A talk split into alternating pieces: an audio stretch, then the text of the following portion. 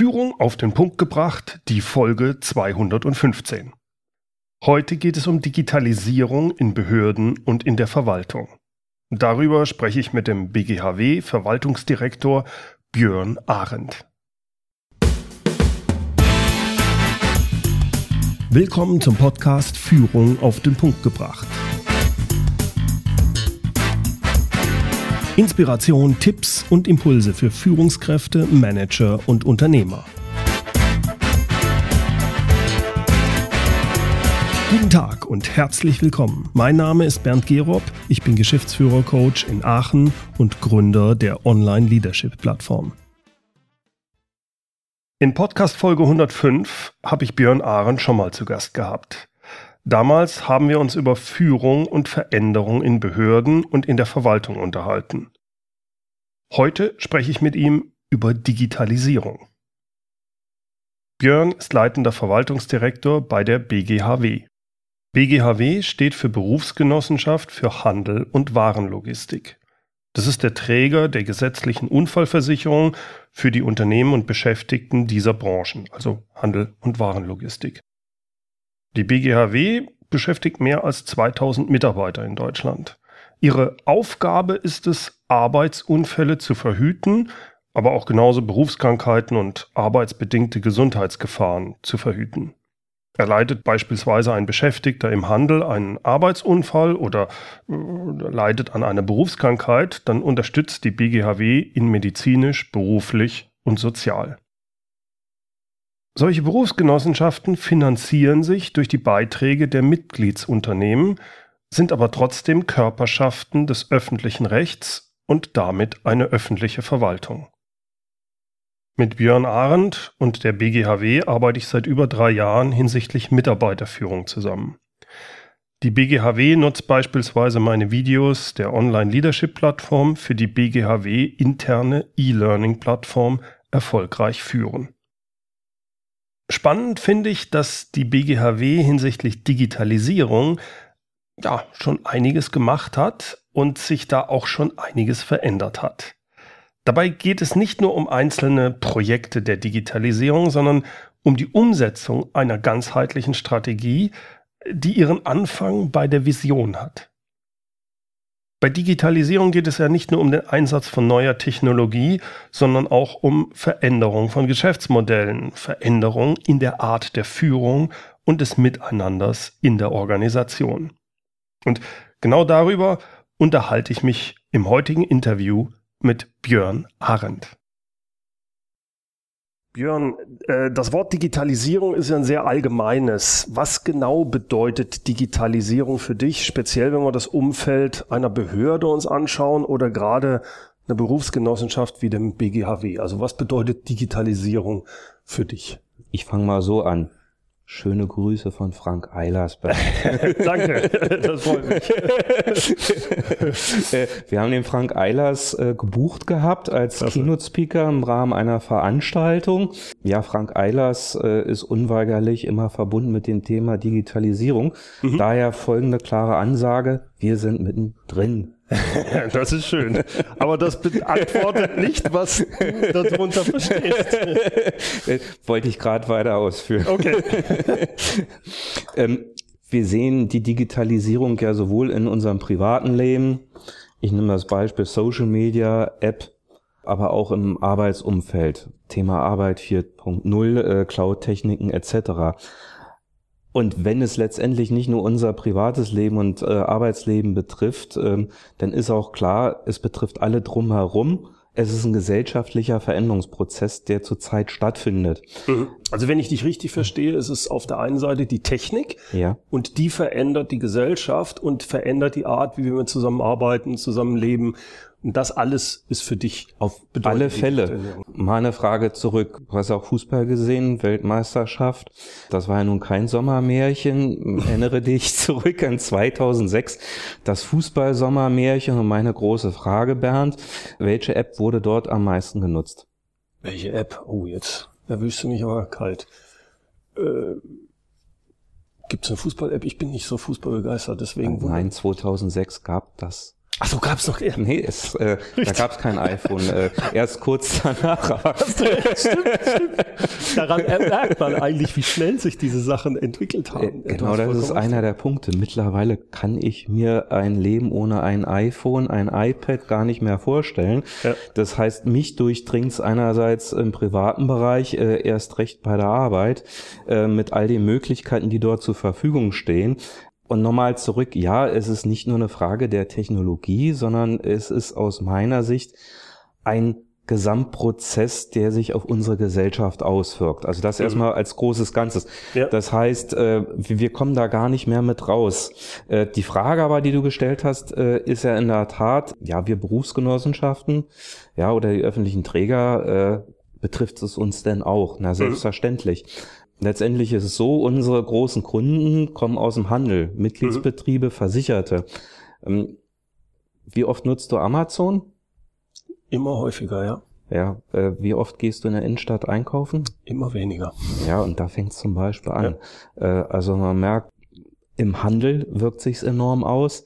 Einerseits natürlich Veränderungen, äh, sprich immer weniger wird äh, klassisch äh, der Einzelhandel in den Innenstädten genutzt oder muss mhm. sich neue Konzepte einfallen lassen und immer mehr wollen die Leute, also ich muss mich ja selber an die eigene Nase fassen, Dinge übers Internet bestellen, weil es gerade so schön einfach ist, weil man äh, einen langen Arbeitstag gehabt hat und im Notfall kann man das ja auch wieder alles zurückschicken oder reklamieren. Ja. Unsere Kunden, sprich Mitgliedsbetriebe und Versicherte sind davon enorm betroffen. Das heißt mit anderen Worten, wir, der letztendlich ja auch äh, der Partner des Handels sind, was die gesetzliche Unfallversicherung betrifft, sind damit auch mittendrin. Also heißt mit anderen Worten, ich muss mir selbstverständlich darüber Gedanken machen, wie sich das auf unsere Angebote auswirkt. Und ja, wir haben einen gesetzlichen Auftrag, das ist gar kein Thema. Es gibt einen gesetzlichen Leistungskatalog, aber nichtsdestotrotz die Art und Weise der Leistungserbringung, was wir konkret machen, ob das im Rahmen der Prävention ist, also. Arbeitsschutz, Arbeitssicherheit, aber auch im Rahmen der Umsetzung unseres medizinischen Auftrags, also sprich die Versicherten nach einem Versicherungsfall Arbeitsunfall vernünftig zu betreuen. Egal welches dieser Felder, letztendlich, wir müssen an unsere Angebote auch ran, also sprich an unsere Geschäftsmodelle. Und daraus abgeleitet fängt das auch schon bei der Unternehmensvision an. Und Bernd, ja, jetzt guckst du mich gerade etwas schräg an. Ja, auch wir haben als öffentliche Verwaltung eine Unternehmensvision. Wie lautet die denn? Ganz einfach. Menschen helfen, Sicherheit geben. Weil das ist genau das, was wir wollen. Mhm, mh. So. Jetzt würde mich interessieren in dem Zusammenhang, wo ihr euch befindet hinsichtlich dieser Digitalisierung. Ich habe einen wunderschönen Blogbeitrag gelesen. Ich habe ihn dir ja auch schon weitergeleitet gehabt von Förster und Kreuz.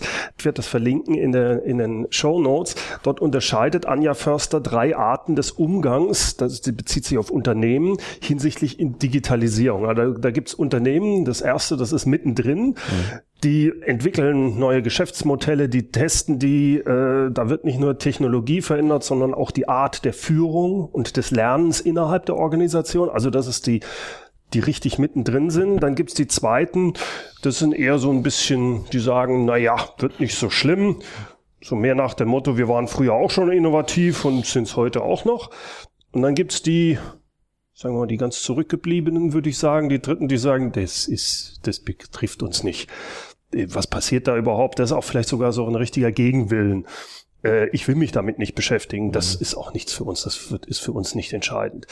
In welchem Bereich würdest du die BGHW ansiedeln? Also ich fange mal schon im Ausschussverfahren mit einem an. Wir sind nicht die zurückgebliebenen Bänder. das definitiv nicht.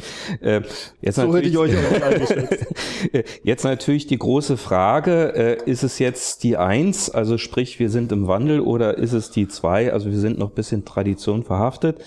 Gebe ich dir eine ganz klare Antwort. Wir sind zwischen Tradition und Wandel, also sprich eigentlich zwischen zwei und eins. Mhm. So, jetzt guckst du mich auch wieder an und stellst die Frage, was heißt das jetzt konkret? Ich, ich kann es mir so ein bisschen vorstellen, weil ich schätze, dass es auch vielen Unternehmen so ist. Es gibt da bestimmte Leute, die sind vorne weg. So schätze ich dich auch ein.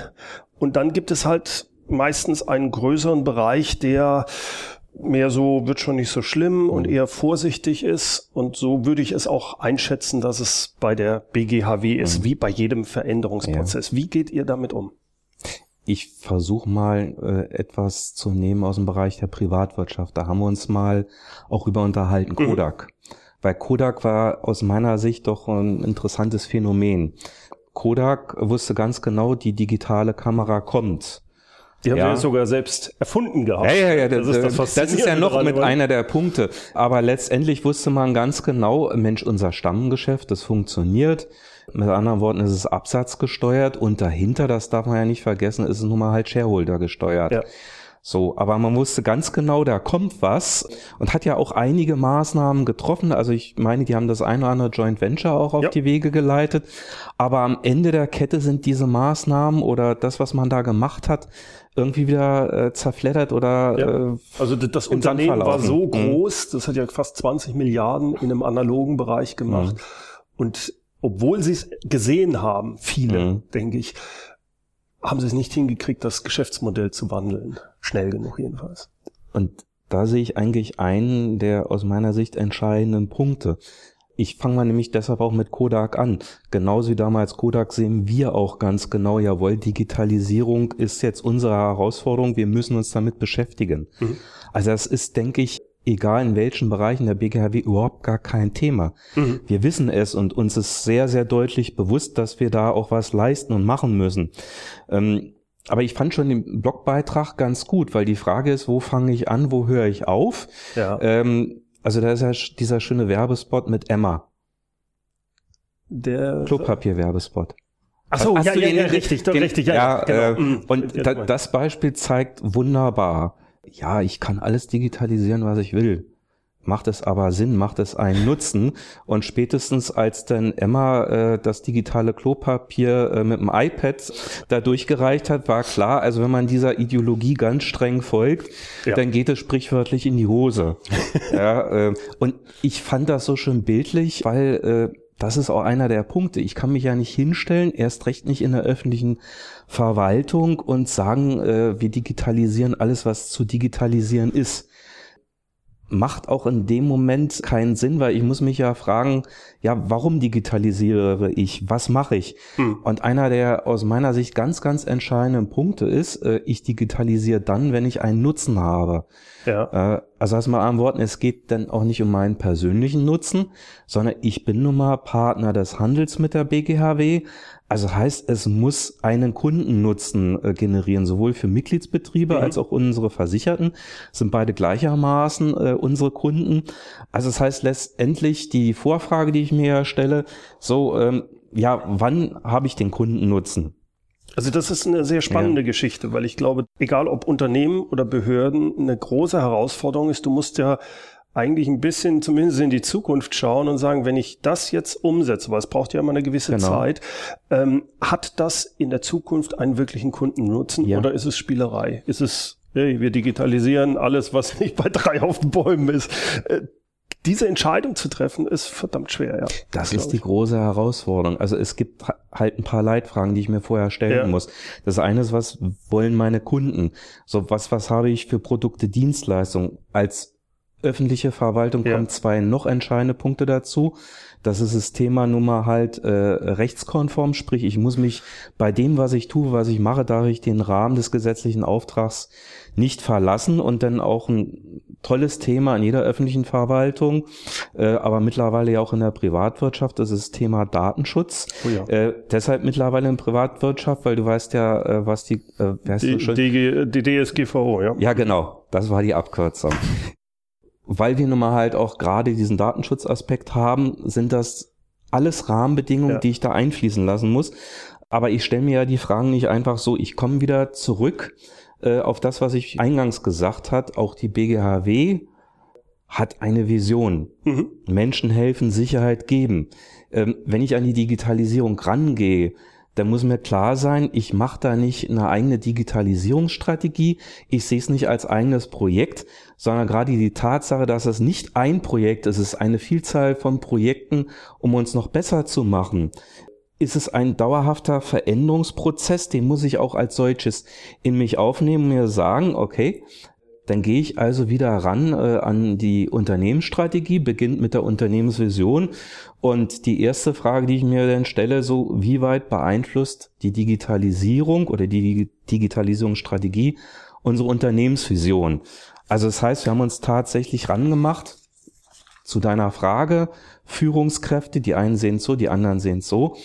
Daher auch unsere feste Meinung, wir müssen das für die BGHW insgesamt betrachten. Das heißt, wir haben uns mit äh, Führungskräften aus den unterschiedlichsten Fachbereichen zusammengesetzt und beschlossen, also das war im Endeffekt ein kleiner Führungskreis, also sprich, das ist der Bereich der sogenannten Regionaldirektoren, Hauptabteilungsleitungen und natürlich die Geschäftsführung, abgestimmt bei uns mit dem Vorstand, die über das Thema beraten haben. Im nächsten Zug einen sogenannten Führungskreis. Da mhm. warst du ja auch mal Keynote-Speaker mhm. gewesen. Ähm, das sind in der Summe auch fast äh, 50 Personen mhm. gewesen. Das heißt, wir haben wirklich die breite Masse an Führungskräften genutzt, äh, uns gezielt mit dem Thema auseinanderzusetzen, zu sensibilisieren und zu sagen, so wir müssen jetzt anfangen. Mhm. Äh, anfangen im Sinne von anfangen, uns damit zu beschäftigen, äh, weil klar ist natürlich auch, äh, ich habe ja schon viel auf dem Weg der Digitalisierung erreicht, aber es geht einfach darum zu sagen, so, wir starten jetzt oder jetzt geht's los. Also fange ich an mit der Unternehmensvision. Menschen helfen, Sicherheit geben.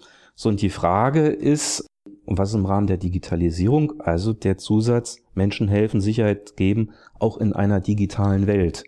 Mhm. So, egal ob es die digitale Welt im Bereich des Handels ist. Das heißt, auch dort müssen wir mit äh, unseren Produkten oder mit unseren Geschäftsmodellen schauen, dass wir den Handel so bedienen, dass er einen Nutzen hat, aber natürlich auch äh, nach innen. Also ich muss letztendlich auch die Leute selber mitnehmen. Das heißt mit anderen Worten, beim Digitalisierungsprozess sind zwei Dinge enorm wichtig. Das Thema Augenmaß, was ich so ein bisschen mit der Frage des Nutzens ja auch erklärt habe, mhm. aber noch viel, viel wichtiger das Thema Fairness in der Digitalisierung. Und damit meine ich speziell unsere Beschäftigten in der BGHW weil ich habe einerseits die Führungskräfte, die sich mit ihren Mitarbeitern auseinandersetzen müssen im Rahmen der Digitalisierung. Äh, wir haben aber auch die Gesamtsumme aller Mitarbeiter. Das heißt, wir müssen uns ja vor Augen führen, es ist für die Personen ein Veränderungsprozess, nicht in der Art, wie ich das beispielsweise ja auch in unserem letzten Podcast, Podcast ja. da war, da ging es um einen einmaligen Veränderungsprozess, sprich eine Fusion, mhm. die Einführung einer Software das und jetzt, abgeschlossenes genau, Projekt es ist ein quasi, ne? abgeschlossenes ne? Projekt. Aber all das, was sich an Herausforderungen äh, herauskristallisiert, äh, es ist ein echter Change-Prozess. Äh, ich muss genau schauen, wie ich kommuniziere etc. Äh, das macht sich in einer geballten Form bemerkbar, weil ich habe es nicht mehr einmalig, ich habe einen dauerhaften Fusionsprozess. Mhm.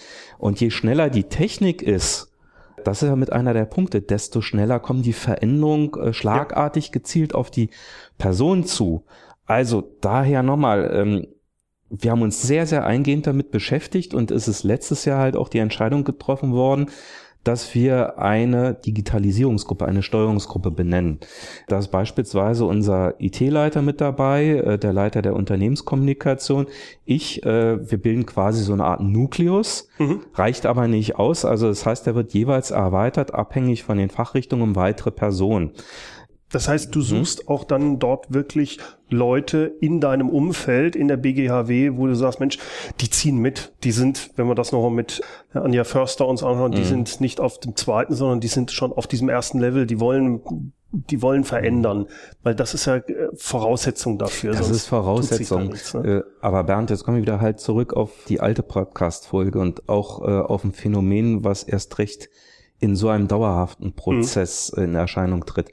Du hast es mit, lass es 20 Prozent, 15 Prozent sein, mit Leuten zu tun, die so äh, ticken. Mhm. Ja. Also die ähm, Veränderung wollen. Genau, die wollen Veränderung, mhm. die sind dabei, die sehen das als Herausforderung, die haben daran Spaß. Äh, du hast es aber auf der ganz anderen Seite natürlich auch mit Leuten zu tun, die eher so beschützend bewahrend dastehen. Mhm. Und du hast es klassisch, äh, denn in der Mitte, das ist der Großteil, den sogenannten, in Anführungszeichen, Unentschlossenen zu tun, mhm. die noch nicht so richtig wissen, ähm, naja, ist es jetzt gut, ist es schlecht. Und gerade weil wir in der öffentlichen Verwaltung sind, habe ich es auch hier mit Leuten zu tun, ganz einfach, die ein besonderes Sicherheitsbedürfnis haben. Ja. Ähm, was und das ist für mich entscheidend nicht heißt, dass solche Leute keine Leistungen bringen, ganz im Gegenteil. Also wir haben wirklich sehr, sehr gute, hochmotivierte Personen, also eine ganze Reihe voll, äh, die Spitzenleistung erbringen.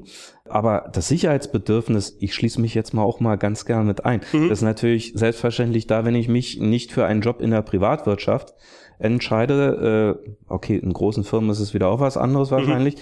sondern wenn ich bewusst sage, ich möchte mich in der öffentlichen Verwaltung entwickeln, aber ähm, wie soll ich sagen, mit einem riesen, riesengroßen äh, Netz und wenn ich mal falle, dann falle ich weich. Mhm. Aber das hat nichts mit Leistungsbereitschaft zu tun. Aber jetzt ja. komme ich nochmal zurück, gerade diese Mitte, die äh, Angst hat, gerade weil sie ein erhöhtes Sicherheitsbedürfnis haben, die kann ich natürlich auch sehr, sehr schnell in so einem Prozess erschrecken. Das heißt, ich ja. muss diesen Personenkreis auch in so einem Prozess gezielt ansprechen. Und äh, es ist deshalb eine Herausforderung, weil wir reden ja nicht über einen Einmeilen-Prozess, so wie die Fusion, sondern wir reden halt äh, ähm, um etwas, was eigentlich aus unserer Sicht so eine Art, äh, wie soll ich sagen, gemeinsamer Pakt ist. Ja. Gemeinsamer Pakt deshalb, ähm, wir sind ja auch von Anfang an äh, mit unseren Interessensvertretungen, Gleichstellungsbeauftragte, Personalvertretung im Gespräch. Und die stellen ja all die Fragen. So, das ist ja mehr oder weniger das Sprachrohr der Beschäftigten, heißt mit anderen Worten, die kommen auf uns zu und stellen genau diese Fragen und die wollen eigentlich schon ganz konkret von uns wissen, was Sache ist. Mhm. Und dann fängt es natürlich äh, an, dass wir einerseits nicht sagen können, hm, also richtig wissen wir ja nicht. Wir kommen dann wieder auf die Frage, so was kommt in der Zukunft. Aber eins, und das war mir jetzt wichtig und deshalb auch nochmal zum Thema Fairness und so einem Prozess, haben wir mitgegeben. Wir haben den Leuten gesagt, so passt auf. Ihr habt eine Jobgarantie. So Jobgarantie an der Stelle heißt nicht Anspruch auf den konkreten Arbeitsplatz, weil die Arbeitswelt verändert sich, sondern ihr habt Anspruch auf einen Arbeitsplatz in der BGHW. Mhm. Das stellen wir, aber, und das ist jetzt das, was ihr leisten müsst, ihr müsst sowas wie lebenslanges Lernen für euch verinnerlichen. Weil ansonsten werden wir mit der Organisation nicht zurechtkommen. Also wir geben euch was, aber ihr müsst uns bitte was zurückgeben. Weil hm. wir schaffen nur einen Digitalisierungsprozess, wenn ihr da zusammen mit uns an einem Strang zieht. Also lebenslanges Lernen ist etwas ganz Entscheidendes an der Stelle mit. Die Bereitschaft, sich verändern zu wollen oder zu akzeptieren, dass Veränderung etwas Dauerhaftes ist. Hm. Und jetzt komme ich wieder zurück auf ein Sicherheitsbedürfnis. Das geht aus meiner Sicht tatsächlich auch nur, wenn nicht der Stammbelegschaft so eine Garantie gebe. So wenn ich das aber natürlich mache und weiß, äh, in vier, fünf Jahren ist das Projekt durch und führt äh, zu Einsparung, zu Personaleinsparung. Wenn dem so wäre, wäre das schlecht für die Mitarbeiter. Ja, das, das ist ja genau, denn die äh, wird ja, das wird ja genau dann äh, gesagt. Also äh, der kann uns viel erzählen. Äh, wir wissen ganz genau, ja, weil die Nachbarn, der eine arbeitet da, da und da waren auf einmal so viele Leute gekündigt worden, betriebsbedingt. Erstmal äh, das finde ich übrigens auch das Schöne bei euch, bei eurer Vision. Mhm. Die ist natürlich auch sehr nach außen für die, äh, für eure Mitglieder. Mhm. Menschen helfen, Sicherheit geben. Es geht darum, dass sicher gearbeitet werden kann mhm. in den Betrieben. Aber das kannst du natürlich auch aufs Innere beziehen. Ja, selbstverständlich. Dass du sagst, Sicherheit geben. Wir geben auch unseren Mitarbeitern ja. diese Sicherheit, ja. dass aufgrund der Digitalisierung, wenn sie mhm. mitziehen, sie nicht äh, gekündigt werden können. Aber ich glaube noch was Entscheidendes ist, ich muss ja jetzt schon anfangen zu planen. Das ist ja das, was ja. du vorhin gesagt hast. Ich muss ja eine Vorstellung haben, wohin es geht. Das heißt, wenn ich tatsächlich sowas ausspreche, dann heißt es, dass in den Bereichen, wo ich vermute, dass wir Einsparungen haben werden, mhm. darf ich nicht mehr neue Personen in die BGHW einstellen. Ja. So, wenn jetzt noch Bedarf ist, das ist gar kein Thema, dann kann ich natürlich äh, mit einem entsprechenden Grund zeitlich befristen. Das ist ja erlaubt. Ja. Aber egal äh, wie sehr in der Fläche der Wunsch besteht, komm, jetzt lasst uns doch den entfristen, weil der so wertvoll ist. Mhm. Und da, das ist ein Einzelfall. Da würde man sich langfristig ins Knie mitschießen. Genau, das ist der Punkt. Dann ja. kann ich das nicht machen. Und gerade auch deshalb, weil äh, das ist so auch einer der Punkte. Uns geht's zurzeit gut, weil äh, dem Handel in der Summe geht's gut. Mhm. Also heißt mit anderen Worten stabiler Beitrag, weil wir eine entsprechende Zahl an Mitgliedsbetriebe haben. Ähm, aber ich weiß nicht, wie sich in Zukunft entwickelt Mhm. und äh, auch wie die Digitalisierungsprozesse im Handel sind, wie bei uns. Deshalb kann ich nicht, obwohl es uns jetzt gut geht, sagen so, ach, dann stellen wir noch da und da unbefristet rein. Ich muss jetzt schon anfangen, auch wenn ich weiß, äh, da Da kommt, ja, kommt was, aber uns geht's fürchterlich gut. Ich muss jetzt tatsächlich Personalentwicklung schon weit im Vorfeld betreiben. Ja. Äh, Welche Aufgaben und Prozesse habt ihr denn bereits im BGHW digitalisiert, wenn man da mal so ein paar an so ein paar Beispiele rangehen, einfach um einen Eindruck zu bekommen? Wo stehen wir da? Ähm, eins weißt du. Eins weiß ich gut. Ja, das kannst du sogar jetzt mir selber beantworten. aber, aber ich mache das gerne, das ist gar kein Thema. Äh, Das ist die Plattform erfolgreich führen. Plattform deshalb, äh, du hast ja deine Leadership-Plattform. Die Idee haben wir übertragen, also sprich mit anderen Worten der Wunsch, egal wo, ob im Auto, äh, zu Hause oder an anderer Stelle, zu lernen. Also sprich, E-Learning ist auch vorher bei uns längst ein Thema gewesen. Aber die große Herausforderung war ja, für Führungskräfte ein Angebot zu machen als Hilfestellung, um sie als Führungskraft weiterzuentwickeln. Also das heißt, wir haben ja die Leadership-Plattform, die du ja im Wesentlichen auch für Leute oder Führungskräfte aus der Privatwirtschaft angeboten hast, haben wir äh, unsere Mitarbeiterinnen und Mitarbeitern angeboten. Also wir, wir haben quasi die Videos, die ich auf der Plattform Genau. habe, eins zu eins übernommen Genau. und bei euch ins System Genau, oder als, als äh, Audiofile, sprich, wenn Ja. man unterwegs im Auto ist, kann ich ja nicht auf irgendeinen Bildschirm schauen. Das ist, Soll, sollte man nee, sollte, gerade nicht als BGHW. sollte man auch nicht. Aus meiner Sicht zwei äh, ganz große äh, Digitalisierungsprojekte waren einerseits die Einführung der digitalen Akte. Mhm. Äh, bei uns heißt das so schön UVDMS, Document Management System, Mhm. UV für Unfallversicherung. Äh, deshalb eine der großen Projekte, weil äh, wir hatten sie so gesehen zweimal eingeführt, sprich die Ursprungs-BG oder eine der Ursprungs-BG aus der Fusion. Die BG für den Einzelhandel hatte das bereits schon im Jahr 2002 angefangen. Im Rahmen der Fusion haben wir dann die andere Berufsgenossenschaft mit äh, auch in die digitale Akte eingeführt, sodass jetzt die gesamte BGHW die digitale Akte hat.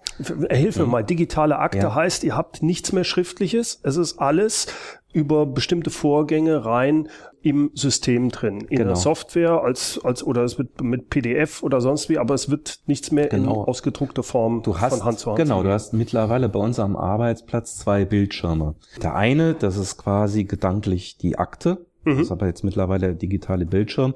Und auf der anderen ist die Fachanwendung. Okay.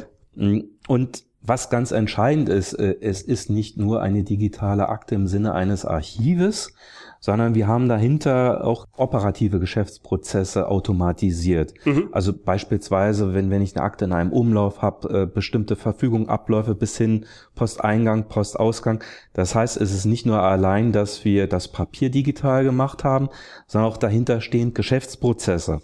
Das ist ein ganz großes Projekt und die Erfahrungswerte aus dem Projekt dienen unwahrscheinlich stark, um das Thema Digitalisierung mit Blick für die Zukunft anzugehen. Mhm. Also komme ich vielleicht später auch nochmal drauf, wenn wir ähm, nochmal uns überlegen, so was für Herausforderungen wir haben. Ein anderes äh, sehr, sehr interessantes war das Thema SAP, äh, sprich Finanz, Personalwirtschaft, Materialwirtschaft, weil ich habe beispielsweise die komplette Rechnungsbearbeitung digital, einschließlich der sogenannten Signatur, also Abzeichnung, Mhm. so wer verantwortlich jetzt den Geschäftsvorgang in die Welt setzt.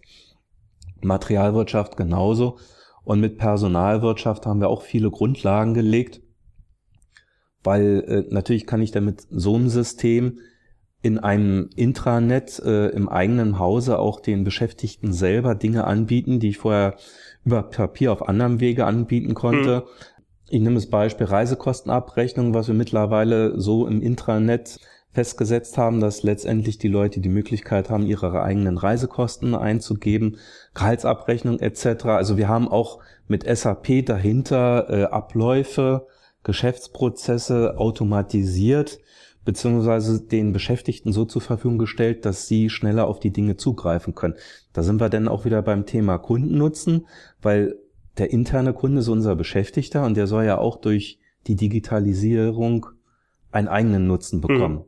was seine eigenen Dienstleistungen oder auch Ansprüche betrifft. Jetzt sind, hätte ich da zwei Fragen. Das eine ist, dadurch, dass ihr ja solche Digitalisierungen, schon technischen Digitalisierungen vorgenommen habt, sind ja Aufgaben frei geworden. Es sind Mitarbeiter, die vielleicht bisher alles eher schriftlich gemacht haben. Ja, der Arbeitsplatz ist verschwunden. Ja. Wie seid ihr damit umgegangen?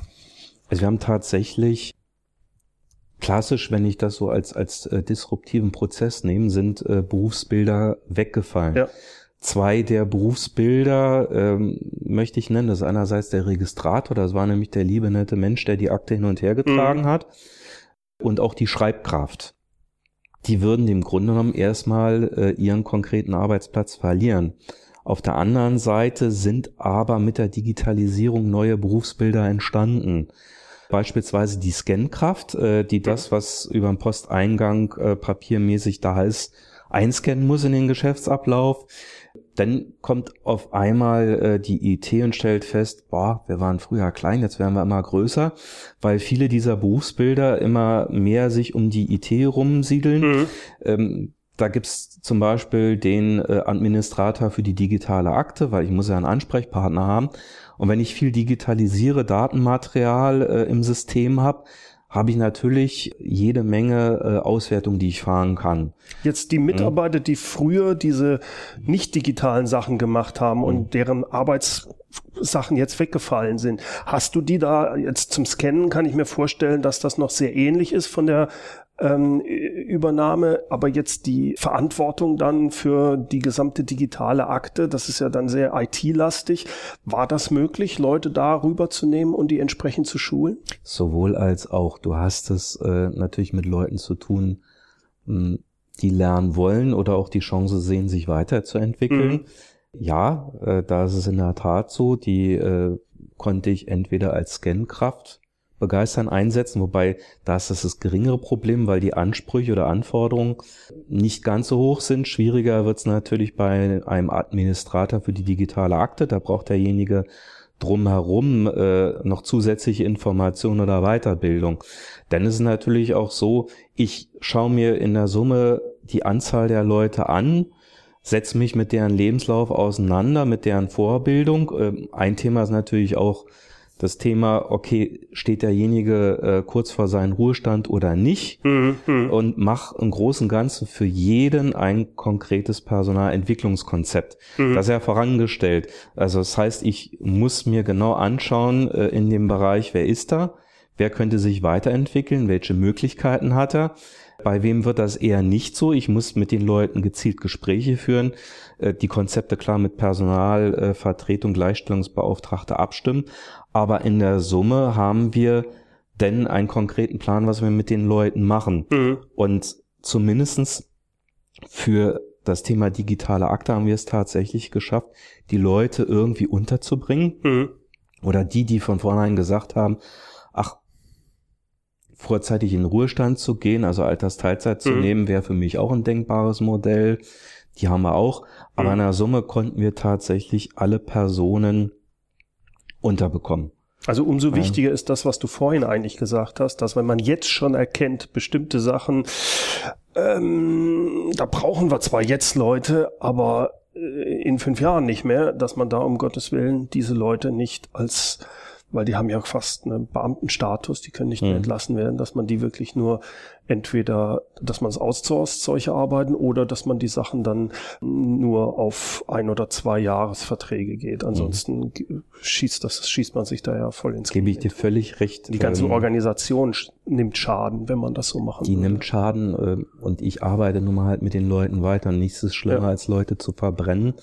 Das ist aus meiner Sicht ein Pyrrhus-Sieg ja. Das Thema Digitalisierung geht nur dann, wenn wir wirklich tatsächlich es schaffen, alle Beschäftigten abzugreifen oder denen eine Perspektive aufzuzeigen.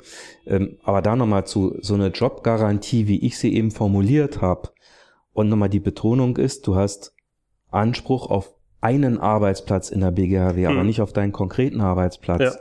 Die kann man guten Gewissens mit den Erfahrungen, die wir gemacht haben, geben.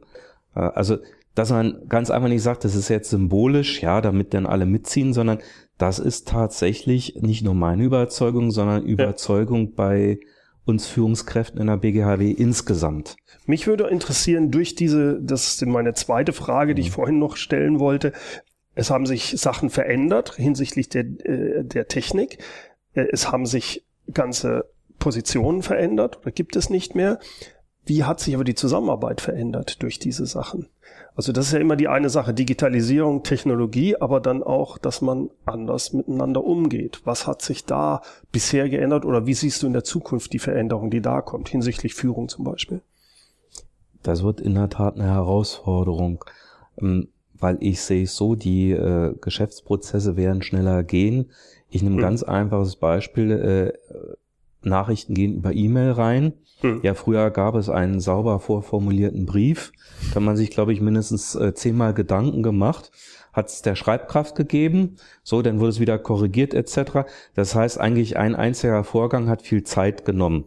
Ähm, mit dem E-Mail-Verkehr ist eine Geschwindigkeit äh, reingekommen, die ist nicht ohne. Hm. Also heißt mit anderen Worten, ich muss auch trotz der Geschwindigkeit irgendwie darauf achten, dass die interne Kommunikation aber auch die natürlich selbstverständlich mit äh, unseren Unternehmen und Versicherten sauber abläuft. Aber die Geschwindigkeit führt natürlich dazu, dass, dass man dazu neigen könnte. Ich meine, ist ja auch klar, Dinge schneller abzuarbeiten und nicht mehr in der Art und Weise auch sauber mit zu betrachten. Mhm. Das ist das eine. Das zweite ist natürlich äh, auch als Führungskraft selbst. Ähm, mit der Digitalisierung oder mit dem, was wir jetzt bereits haben, entsteht eine veränderte Form von Führung. Schönes Beispiel ist für mich, wir haben ja die Möglichkeit, Homeoffice anzubieten oder einen Telearbeitsplatz. Das geht ja tatsächlich nur, weil wir eine digitale Akte haben. Mhm. Das heißt, ich kann ja einen Geschäftsvorgang nicht nur innerhalb äh, der Verwaltung, entweder in München, Berlin oder in Bonn abarbeiten lassen, sondern ich kann ja meinen Mitarbeitern aufgeben und sagen, so haben wir es ja auch getan, von fünf Tagen äh, in der Woche hast die Chance, bis zu drei Tagen zu Hause zu arbeiten. Zwei Tage bist du bitte auf der Arbeit. Bedeutet aber natürlich für die Führungskraft einen höheren Aufwand bei der Führung. Ja, das und so wie ich dich auch verstehe, wenn alles viel schneller sein muss, ich kann nicht einmal alles kontrollieren. Das geht gar nicht. Ob der jetzt im Homeoffice ist oder sonst. Das heißt, ich muss viel mehr mit Vertrauen arbeiten und kann nicht mehr ein, vielleicht wie früher, das muss erstmal fünfmal unterschrieben werden, es muss hin und zurück. Das geht nicht. Ich muss den Mitarbeiter so weit aufbauen, dass der auch die Freiheit hat, selber viel mehr Entscheidungen mhm. zu treffen. Also diese Veränderung kommt durch diese Digitalisierung oder habt ihr eigentlich jetzt schon äh, auf dem Weg seid ihr schon, ne? Ja, auf alle Fälle.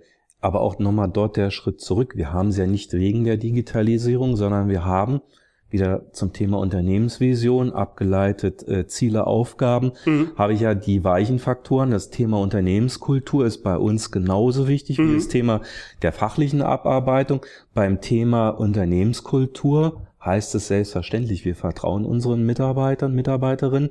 Sie sollen ja eigenverantwortlich arbeiten. Also es ist natürlich auch unser Ziel, die Leute so zu befähigen, dass sie von zu Hause arbeiten können. Mhm. Und einer mit natürlich der Grundvoraussetzung, wenn ich mal jemanden in Homeoffice schicken kann oder wenn jemand einen Telearbeitsplatz bekommt, ist, dass er, wie soll ich sagen, persönlich geeignet ist. Das heißt mit anderen Worten, ja. er ist bitte eigenverantwortlich, ja, und ich kann ihm vertrauen. Ja. Äh, selbstverständlich habe ich äh, gewisse. Es geht ja nicht nur ja, darum, Vertrauen jetzt im Sinne von Vertrauen, ey, der, der behumst uns sonst, sondern es ist auch die Fähigkeit, selbstverantwortlich arbeiten zu können. Selbstverständlich. Weil was auch selbst Führungskräfte, die ich manchmal das nicht können die, also wie gehe ich mit meiner eigenen Zeit um? Also wenn ich im Homeoffice bin, äh, sind ja andere Ablenkungen dann da, mit denen ich umgehen muss. Das ist nicht ohne. Also das Nein. ist nicht, die, das Vertrauen geht in die Richtung, er oder sie muss es auch können oder ich muss denjenigen befähigen, damit, damit ich das Vertrauen habe, dass er es auch umsetzen kann, also fachlich umsetzen kann. Es ist tatsächlich so, äh, es verlangt erstmal äh, eine gehörige Portion Eigendisziplin.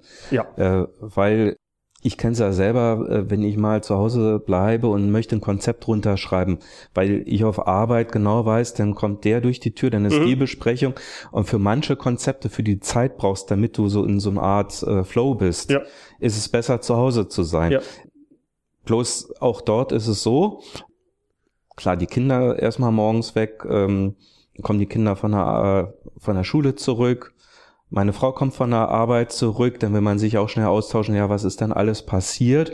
Und Der ich, Kühlschrank ist auch Ja, ganz genau, anders genau. gefüllt. genau, äh, irgendwas ist oder da klingelt denn äh, irgendein Paketbote etc. Das heißt, man hat genauso Störung. Also es ist ja nicht so, ich bin zu Hause, habe da keine Störung.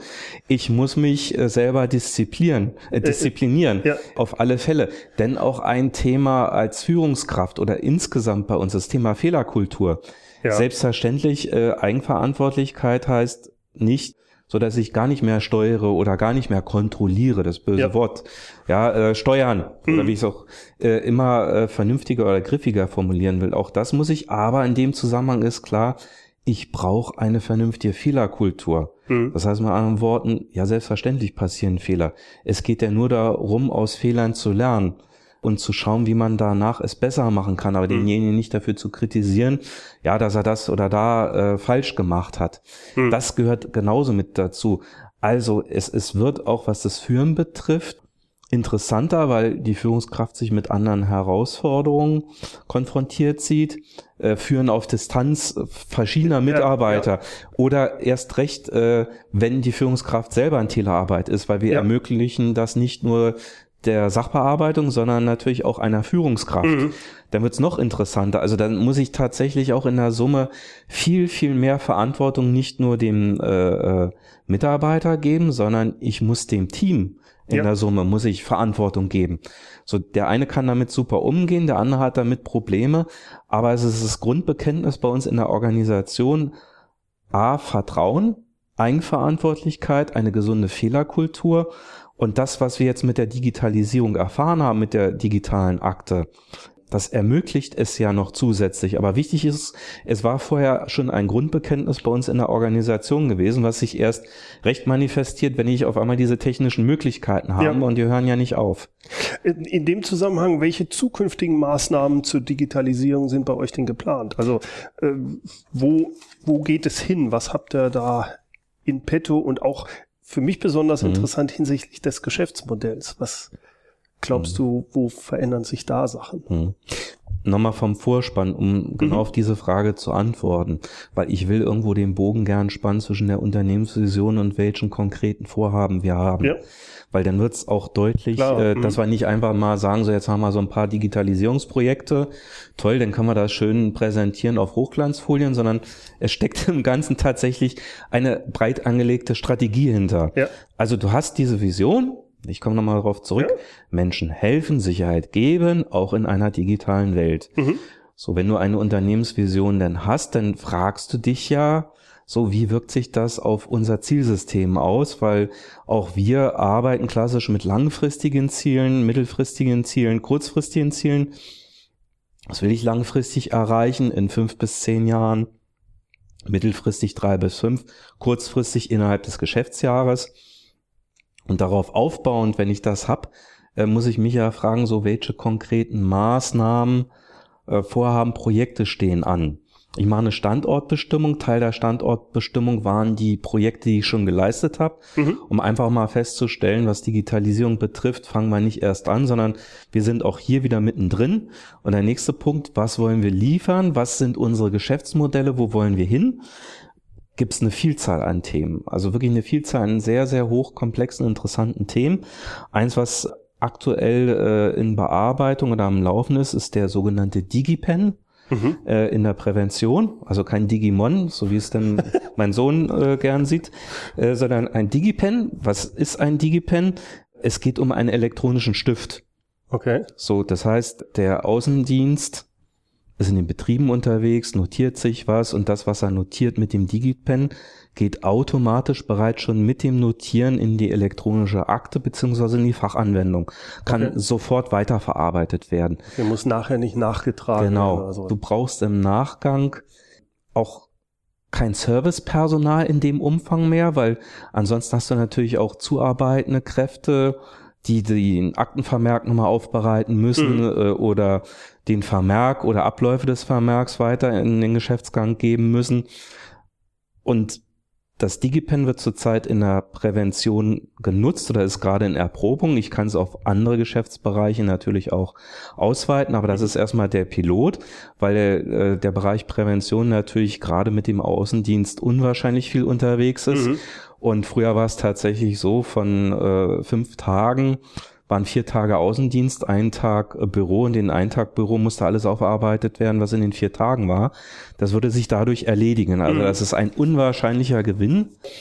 Und wenn das wirklich in dem Umfang in der Art funktioniert, dann haben wir aus meiner Sicht wieder einen großen Schritt geleistet und dann kann man es auch auf andere Geschäftsprozesse ausdehnen. Mhm, mhm, ähm, ein anderes Projekt, das ist auch mittlerweile äh, schon im zweiten Jahr, zweiten Jahr deshalb, weil wir haben angefangen ähm, mit dem Thema zentrale Post- und Scanstelle. Es betrifft insgesamt neun Standorte in der Bundesrepublik. Fünf Standorte haben wir bereits, die nächsten vier folgen. Und da geht es darum, komplett den Posteingang, Postausgang zentral zu steuern, mit allem, was dazugehört. Mhm. So, das führt auch einerseits dazu, äh, dass ich ähm, den Posteingang an verschiedenen Standorten hinsteuern kann. Ich bin nicht mehr darauf angewiesen, dass am Standort München wirklich eine Post für München eingeht. Ich kann kurzfristig auf Situationen, also Umorganisation eingehen, äh, auch beispielsweise, wenn ich an einem Standort eine Krankheitswelle mit hab und auch dahinter geschaltet sind viele automatisierte Prozesse, Thema Dunkelverarbeitung. Das ist ein großes Projekt, das ist mhm. zurzeit mhm. äh, eins unserer Leuchtturmprojekte. Ganz wichtig, ähm, ich habe es eingangs mit dem Thema App ja auch ausgedrückt, äh, die App beschäftigt uns. Ich habe es äh, beispielsweise auch bei meiner privaten Krankenversicherung, heißt mit anderen Worten, ich fotografiere eine Arztrechnung ab, ja, und die abfotografierte Arztrechnung schicke ich dann an meine private Krankenkasse mhm. über eine App. So, äh, wenn das natürlich die Privaten anbieten, dann sage ich ganz klar, äh, mindestens sowas müssen wir auch, aber nicht nur allein so eine Dienstleistung, sondern in der Summe alle Dienstleistungen langfristig über eine App zu steuern, abzuwickeln. Das ist natürlich ein großer Anspruch. Sowohl also, für die, vielleicht nochmal, um das ja. abzurunden, sowohl einerseits natürlich für den Versicherten, als auch Mitgliedsbetriebe, aber auch für unsere Beschäftigten. Also das heißt, ich habe eine App einerseits für unsere Kunden nach außen, aber ich möchte natürlich auch für meine eigenen Beschäftigten so, so eine Beschäftigten-App anbieten, ja. wo sie alle ihre Dinge regeln können, von Reisekosten, ja. Von Dienstreisegenehmigung, äh, Beihilfeabrechnung und, und, und, und. Was ich bei der Sache so faszinierend finde in diesem Umfeld ist, wenn ich jetzt eine kleine Firma bin mit 50, 60 Mann, sage ich, ja, das ist doch keine große Sache. Wenn ich mir aber dann anschaue, A, es ist eine große Unternehmen, ihr habt mehr als 2000 Leute, ist die eine Geschichte, aber die viel wichtigere, es ist eine Behörde oder eine klar ähnlich einer Behörde, wo es noch viel härtere Datenschutzbestimmungen gibt. Das habt ihr ja eigentlich auch in eurer Vision. Menschen helfen, Sicherheit geben. Sicherheit mhm. geben, äh, auch in der digitalen Welt bedeutet mhm. natürlich auch Sicherheit. Ich muss die Sicherheit gewährleisten. Diese nicht nur Arbeitsschutzsicherheit, sondern auch die Sicherheit hinsichtlich Datenschutz etc. Und dann sowas umzusetzen, ähm, Respekt. Das ist, das finde ich schon herausfordernd. Und wenn ich, wenn, wenn ich dich jetzt nicht einen BGHW kennen würde, wäre ich in meiner Blase bisher immer so, ah, die machen doch alles mit Papier. Das stimmt ja alles nicht. Also das finde ich schon echt faszinierend. Thema Datenschutz, um nochmal auf zurückzukommen. Ja ganz entscheidend, selbstverständlich müssen wir den Datenschutz bei allen Punkten nicht nur berücksichtigen, sondern in Geschäftsprozessen einbinden. Ja.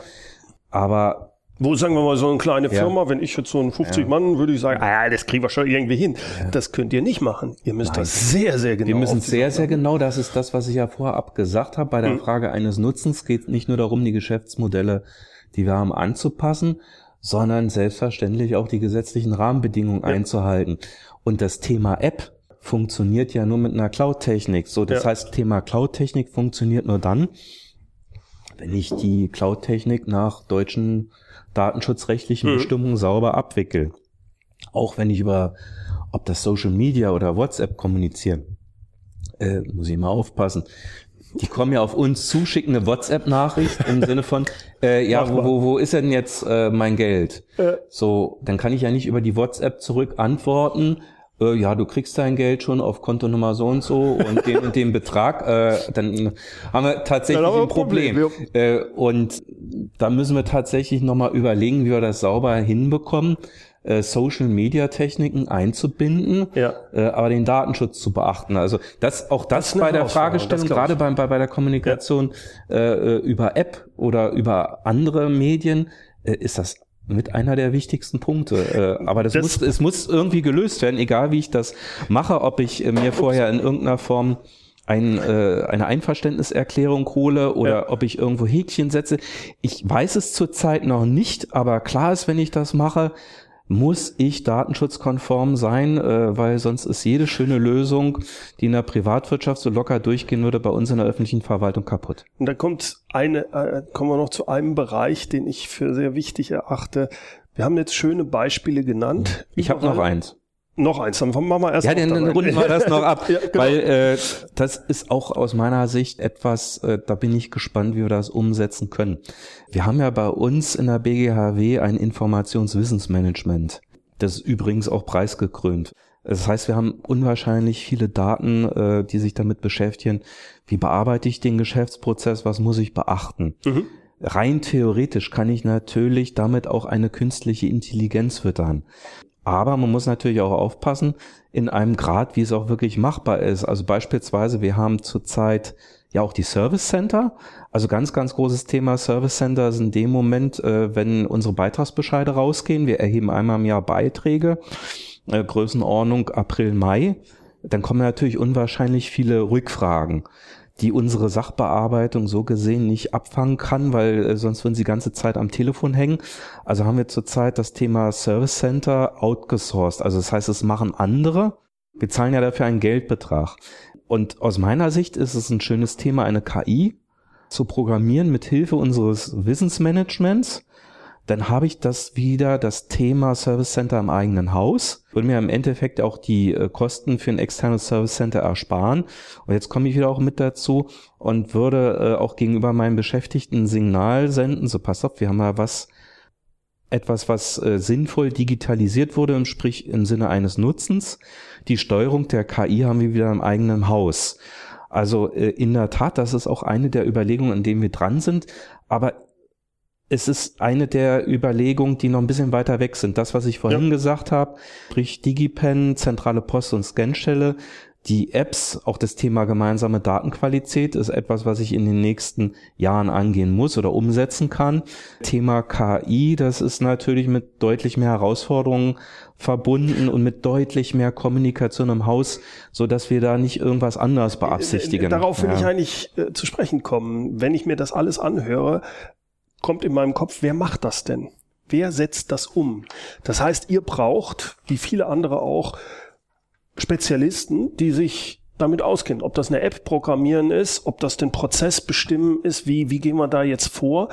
Mich würde interessieren, wie siehst du das? Welche zukünftigen Prozesse und auch Aktivitäten rund um diese Digitalisierung müssen denn von eigenen BGHB-Mitarbeitern gemacht werden? Was könnt ihr outsourcen? Und wenn es intern gemacht wird, wie, wie kriegt ihr da die richtigen Leute hin? Oder können, habt ihr da Leute, die ihr dann weiterbildet, jetzt eine App programmieren mhm. oder den Prozess zu machen? Holt ihr euch von außen Leute rein? Was gibt ihr raus? Wie ist da eure Strategie? Das ist in der Tat einer der Punkte. Du weißt ja schon allein, wie komplex ein einfaches Projekt ist. Ja. Ja, äh, und jetzt hast du es eigentlich mit einer Summe von Projekten zu tun, die du sauber steuerst und ich gebe dir recht, äh, dazu braucht man qualifiziertes Personal, was wir im Übrigen auch äh, sehr, sehr gut, sehr, sehr gutes qualifiziertes Personal haben. Aber äh, die haben auch genug mit ihren eigenen Themen. Wir haben ja also ganz hm. nebenbei auch noch das operative Geschäft, ja. äh, ich meine, wir beschäftigen uns mit Digitalisierung, ähm, aber es heißt natürlich auch, ja, und wo bleibt das operative Geschäft? Das ist doch eigentlich das Wichtige. Ja, natürlich. Also wir haben nur in der Tat begrenzte Ressourcen und äh, das Beste ist natürlich, wenn du so ein Typ wie den Mike Pfingsten am besten reproduzieren könntest. ja, äh, geht auch nicht. Also das heißt, so diese Mike Pfingstens dieser Welt, die sind ja, ja auch nur äh, auch außerhalb äh, der eigenen BG nur begrenzt verfügbar. Mhm. Ja, das ist eine riesengroße Herausforderung. Ich versuche es mal jetzt nochmal zu beschreiben, wie der Gesamtprozess oder die Idee der Gesamtsteuerung mhm. ist. Wir haben äh, die sogenannte Kerngruppe. Ich habe es ja erwähnt, das ist einerseits der Leiter der Unternehmenskommunikation. In dem Zusammenhang schöne Grüße, Jupp. äh, dann haben wir unseren äh, IT-Leiter, äh, schöne Grüße, Thomas. ähm, und mich in der, dieser Steuerungsgruppe. Plus jeder nach wenn es um Themen aus dem Bereich Reha und Entschädigung gibt, dann sind auch dort die Führungskräfte beteiligt. MOB, Prävention, also Mitgliedschaft und Beitrag steht für MOB. Aber die werden ja in dem Moment äh, hinzugezogen, wenn es um ihren Geschäftsbereich mhm. geht. Also, die, wie soll ich sagen, die, diese Grund- oder diese Kernsteuerung, die ist von dort letztendlich so ausgeprägt, dass ich darunter die Fachbereiche vor allen Dingen äh, die IT braucht. Also das heißt, die Rolle einer IT-Abteilung wird deutlich, deutlich größer, als sie ja. vorher ist. Heißt auch mit anderen Worten, ich, ich brauche nicht mal klassisch einen Programmierer, sondern äh, oder einer, der ein Netzwerk genau, macht, sondern das ja. ist eine ganz andere. Das ist eine andere, andere ne? Welt, weil äh, ich brauche Personen, die sich in beiden Welten auskennen, ja. sprich in der IT und in der Organisation und am ja. besten noch im Fachbereich. Ja. Also klassisch eigentlich die eierlegende Wollmilchsau. Äh, aber ich brauche die Leute, die tatsächlich so komplex denken können und genau wissen, so wenn ich das mache, hat das die Auswirkung mhm. äh, auf den Fachbereich. Äh, so umgekehrt, wenn ich alle Anforderungen vom Fachbereich nehme, ja, dann ist der Programmierer in der IT auf einmal stinksauer.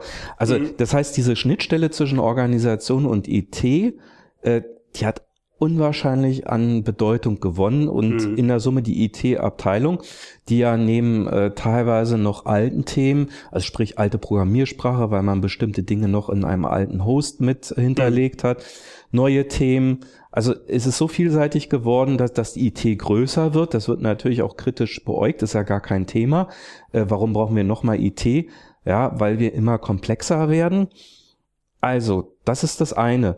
Ähm, ich muss auch so einen Personalstamm finden von diesen guten Leuten. Ich muss sie dahin qualifizieren. Das stelle ich mir schwer vor. Ja, ist es in der Tat. Äh, und jetzt kommt ein ganz entscheidender Punkt.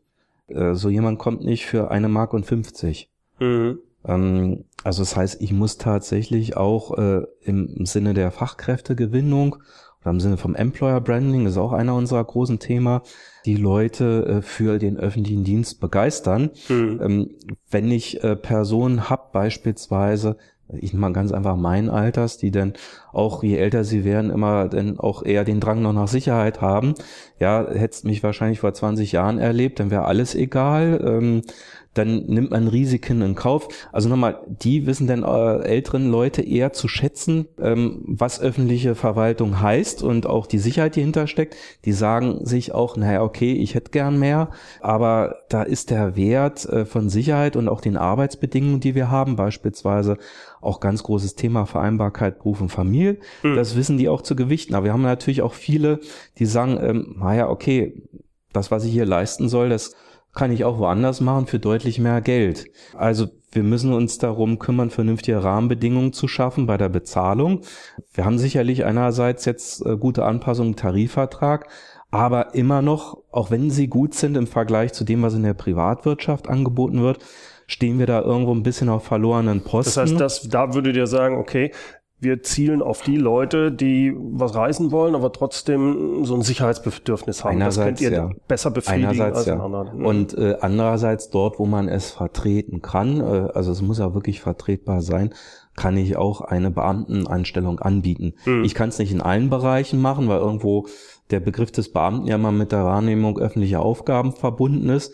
Aber äh, beispielsweise, wenn ich einen IT-Sicherheitsbeauftragten habe, ja, da könnte ich beispielsweise, äh, beispielsweise sowas rechtfertigen. Aber äh, mit einer DO-Einstellung, bei uns sind es ja nicht klassische Beamte, sondern Dienstordnungsangestellte, bin ich auf einmal doch bewettbewerbsfähig. Mhm, mh, ähm, mh. Aber es geht halt nicht überall. Das heißt, ich muss wirklich solche Personen mit abgreifen oder ich muss über das Thema Fachkarriere, also sprich nicht nur rein IT, sondern jemand, der aus dem Fachbereich mhm. kommt, versuchen, die Bezahlung oder die Vergütung etwas äh, aufzubewerten. Und wenn das alles nicht funktioniert und auch äh, unsere Mitarbeiterinnen und Mitarbeiter keine Ressourcen mehr haben, ja, dann komme ich genau in der Situation, dass ich nun mal halt externe Dienstleister brauche. Also ich, ich würde auch ja, schätzen, dass du ohne die momentan kommst nicht keine um. Chance hast. Nein, äh, äh, vor allen Dingen ist es ja so, äh, wenn ich weiß, dass jetzt äh, die App das große Thema ist, ja, und ich bilde App-Programmierer aus, am besten, ich stelle sie natürlich noch fest an, das heißt nicht nur befristet. Mhm. Das heißt in anderen Worten, da muss ich ja die Vorstellung haben, die App wird äh, die nächsten 20 Jahre. Äh, und, und jetzt muss ich nicht mehr weiterreden, ist ja klar. Ja, unwahrscheinlich, ja. Genau. Ja, mhm. also investiere ich doch nicht Energie äh, in, in ein Thema, äh, wo ich genau weiß, naja, es kann sein, dass in fünf Jahren es keine App mehr gibt, sondern was anderes, ja. was es auch immer ist. Dann hole ich mir lieber da. Genau, da muss ich mir den Dienstleister holen. Ja, ja. So, aber auch bei dem Thema ich muss Dienstleister ja steuern. Also das heißt, so Provider-Management ja. ist selbstverständlich ein Riesenthema. Und der Hauptpunkt, deshalb auch nochmal abgeleitet von der Steuerungsgruppe zu IT und auch zu anderen Bereichen, die Hauptsteuerung aller Prozesse, auch mit einem dazugehörigen guten Projektmanagement, die muss im Haus sein. Also da führt kein Weg dran vorbei, wenn ich das. Das heißt aber, die Leute, ja. die das machen, die sind eigentlich diese, wie sagtest du vorhin, eiermilchlegende Wollmilchsäure. Äh, sowas in der Art. Passt schon. Also, also, das sind dann Leute, die auf der einen Seite die Behörde kennen, ja. die wissen, wie ihr tickt, die die Prozesse kennen, die aber auf der anderen Seite äh, so viel fachlich Verständnis haben, dass sie auch einen solchen outgesourceten äh, Service Provider äh, lenken können, ja. dass der sie nicht über den Tisch zieht. Ja. Also diese, diese Herausforderung an einen solchen Projektleiter habt ihr eigentlich. Das sind die Leute, die ihr für solche Sachen braucht. Ja, ne? und die brauchst du unbedingt. Ja. Ähm, aus meiner Sicht bilden die den Kern äh, ja. der Mitarbeiterinnen und Mitarbeiter in der BGHW ab. Alles, was ähm, einmaliges Geschäft ist, ob das das Programmieren einer App ist äh, oder auch andere Themen, das muss ich outsourcen und dann habe ich es nun mal halt dann tatsächlich äh, mit einer Ressourcenknappheit zu tun, weil ähm, der App-Programmierer wird ja nicht von uns verlangt nur, äh, sondern mittlerweile, weil ja alle das Thema Digitalisierung auf dem Schirm haben, von vielen anderen. Also bin ich denn nicht nur mehr im Wettbewerb um die Gewinnung eigener äh, Mitarbeiterinnen und Mitarbeiter, sondern auch im Kampf denn um diese Dienstleister ja. mit.